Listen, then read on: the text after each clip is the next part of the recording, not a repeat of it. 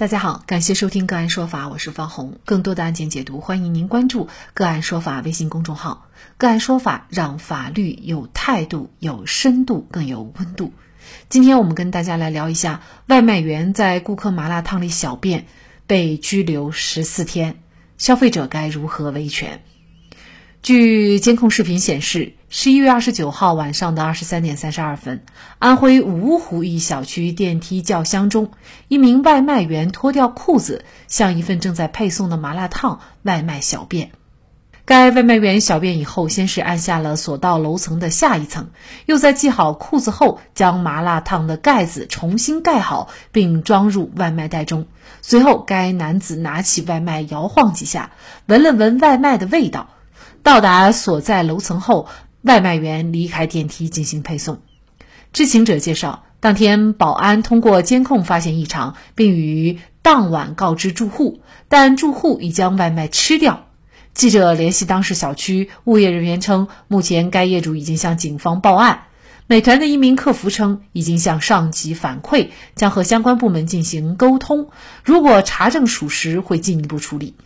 十二月一号晚上，九派新闻记者从芜湖警方了解到，疑似在顾客麻辣烫里小便的外卖员因寻衅滋事被行政拘留十四天。生活当中常见的寻衅滋事行为有哪些？吃了外卖员小便的消费者又该如何维权？就这相关的法律问题，今天呢，我们就邀请北京畅信律师事务所合伙人、执行主任、中国法律年鉴二零二零年度侵权责任法优秀律师苏宁和我们一起来聊一下。苏律师您好。主持人好，大家好。嗯啊，非常感谢苏律师哈。那像这个案件呢，外卖员呢他自己可能怎么也没有想到，就是自己这样偷偷摸摸的一个行为会被。拘留十四天啊，他的行为被认定呢是定性为寻衅滋事。呃，生活当中，比如说我们常见的一些寻衅滋事的行为有哪些？而且呢，这种行为一旦发生，就有可能会面临着行政拘留，甚至更严厉的处罚呢？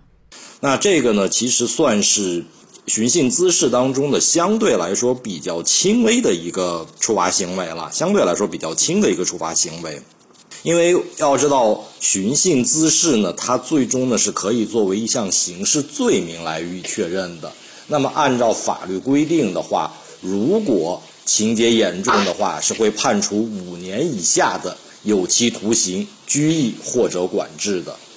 呃，如果达到多次实施这相应的行为，严重破坏社会秩序的话。的话呢，会处以五年以上十年以下的有期徒刑，可以并处罚金。所以说，寻衅滋事呢，这个在事实当中，在法律当中呢，这是一项非常严重的罪名了。那生活当中，比如说这个寻衅滋事，什么样的行为，它会是一种寻衅滋事的行为呢？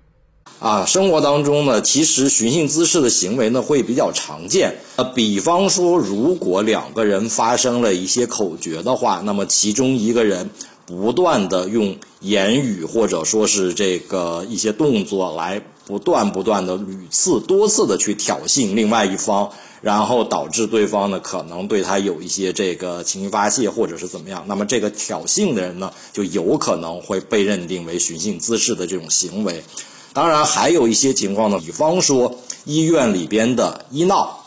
啊，甚至是说菜市场的一些什么菜霸呀。肉霸呀、沙霸呀，这些人他们都有可能这个涉嫌寻衅滋事的这样一个行为，甚至是寻衅滋事罪。那外卖员的行为呢？他就是被认定为寻衅滋事了，他被罚了。但是作为消费者呢，已经吃了他尿的尿的这个麻辣烫了啊，嗯，这让人感觉确实非常恶心。那么消费者又可以怎样来维权呢？呃，外卖员本身呢，会因为他自己的行为呢，被拘这个相应的行政处罚。如果情节足够严重的话呢，那么有可能呢会面临个刑事处罚。这是一方面的这个，其实这种处罚行为本身也是对于消费者一个权益的维护啊，这是其一。另外呢，如果消费者基于呃吃了配送的这个外卖之后产生了其他的不利后果，比方说因此有生病啊，或者说其他就影响到其健康的一些行为的话，可以据此呢对其呢再提起民事诉讼，要求其在民事方面呢进行相应的赔偿，这也是可以的。嗯，也就是前提呢，它必须要是有损害。那事实上呢，他吃了这个东西到底有没有损害？我觉得是可能来自于这个心理上的这种受伤啊。你要说是具体到医院去检查，我相信可能一切指标都是正常的。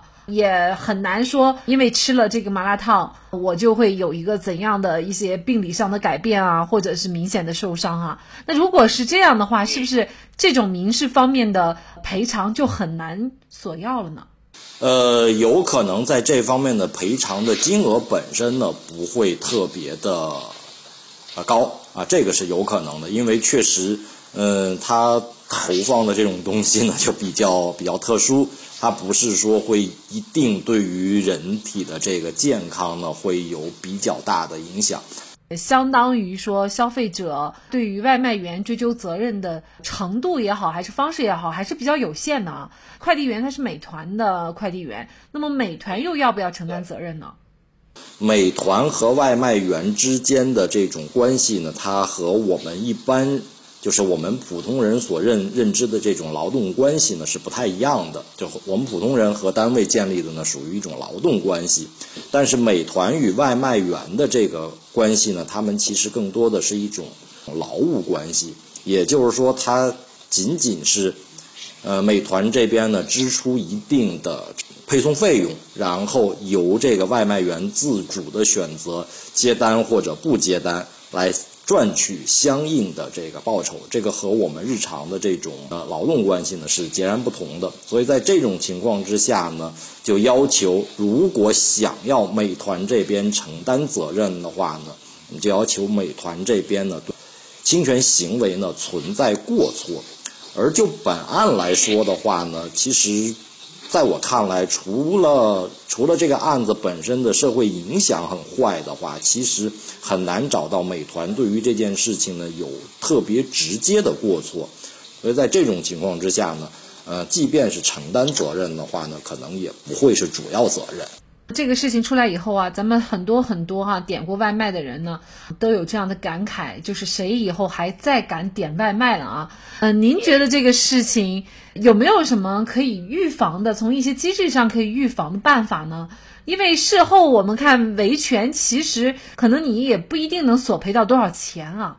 确实是，这像这种情况的话，事后的救济呢，可能相对来说呢，没有那么得力。因为首先来讲呢，它引起的损害后果呢，可能没有那么的严重。其次的话呢，维权所要承担的时间或者精力或者金钱方面的成本呢，也比较高。所以在这种情况之下呢，嗯，我们来讲说算经济账的话，可能并不值得。呃，面对这种问题吧，首先来讲，我觉得美，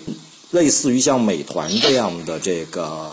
大的公司、大的互联网公司，他们肯定是要承担起相应的这个社会责任来，这是肯定是嗯避免不了的。那从他们的角度上来讲呢，他们要对于这个骑手或也好，或者外卖员也好，他们要有正规化的这种培训。然后呢，适当的呢，要有一定的这个，在这些配送方面呢，会有一定的准准入的机制，包括会有在你的奖惩措施，这是第一。